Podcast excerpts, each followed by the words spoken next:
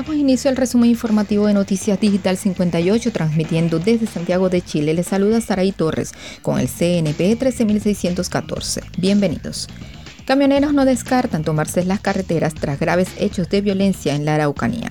Tras los últimos hechos de violencia, principalmente en la región de la Araucanía, desde la Federación de Dueños de Camioneros del Sur, FEDESUR, no descartaron movilizarse luego de que el gobierno no cumpliera con el acuerdo pactado a fines de agosto del año pasado.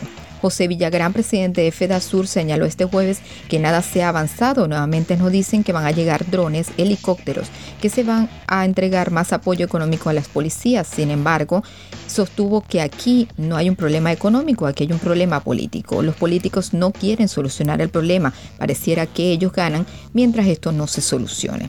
Asimismo afirmó que si el presidente de la República no toma las medidas que corresponden, nosotros como FEDESUR vamos a actuar, y no tomándonos las vermas, sino tomándonos las carreteras. Si el gobierno no reacciona, de aquí a la próxima semana nosotros vamos a actuar. Por otra parte, Patricio Santibáñez, presidente de la multigremial de la Araucanía, dijo que se registra un aumento significativo de las denuncias relacionadas a hechos de mayor gravedad, como son los hechos incendiarios y los delitos con resultado de muerte. Dicho aumento alcanza un 42% respecto al año anterior. Durante la noche del miércoles 3 y la madrugada del jueves 4 de febrero, recrudeció la violencia en la Araucanía, especialmente en el sector de Pidima, con una seguidilla de ataques incendiarios. El saldo fue de tres conductores heridos fuera de riesgo vital, mientras que cuatro camioneros y una camioneta fueron quemados. Además, se reportan iglesias incendiadas. En otra nota, vecinos de Colchane denuncian robos a viviendas en medio de crisis migratoria en la zona. La comuna de Colchane, ubicada justo en la frontera con Bolivia, se ha transformado por estos días en el epicentro de la denominada crisis migrante que se vive en el norte del país, en donde miles de extranjeros han ingresado de manera irregular y se encuentran prácticamente a la deriva. La situación se ha tornado delicada ya que se han registrado muertes de extranjeros, producto de las extensas caminatas, además de la falta de elementos básicos como alimento, agua o abrigo. Debido a lo anterior y ante los llamados de los alcaldes de la zona en donde se registra esta situación, el gobierno anunció una próxima visita de los ministros del Interior y Defensa, Rodrigo Delgado y Valdo Procurica, respectivamente, quienes han anunciado que entrarán en materia migratoria.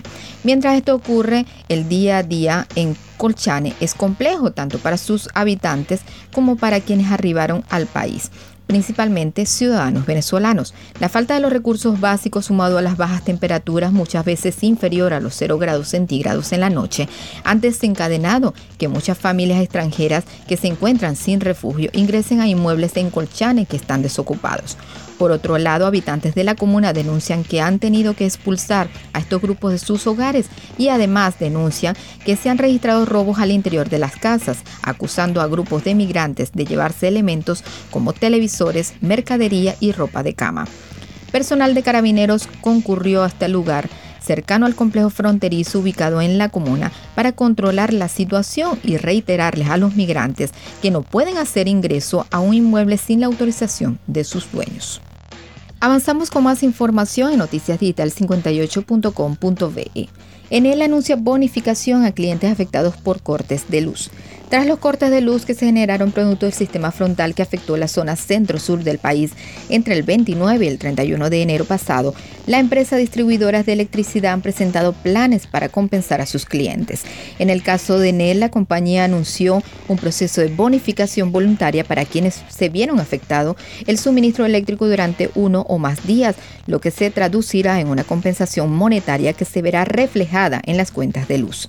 En el distribución informa que entendiendo las molestias sufridas por algunos de sus clientes que estuvieron muchas horas sin luz en los días pasados, entregarán una bonificación única, voluntaria y extraordinaria a sus clientes residenciales que se vieron afectados por interrupciones prolongadas del suministro.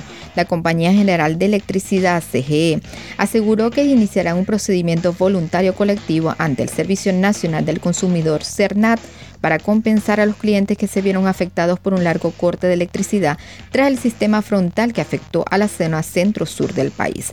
A través de un comunicado, CGE comunicó al Servicio Nacional del Consumidor, CERNAT, su decisión de someterse a un procedimiento voluntario colectivo, PVC, destinado a ofrecer una solución expedita, completa y transparente para todos los clientes que se hayan visto afectados en la continuidad del servicio eléctrico público. Cerramos en materia económica. Gobierno decretó emergencia agrícola para regiones de O'Higgins y Maule tras lluvias. El gobierno a través del Ministerio de Agricultura decretó emergencia agrícola para regiones de O'Higgins y Maule tras lluvias caídas en los últimos días. Además se anunció que la ayuda para los afectados será de 700 millones de pesos.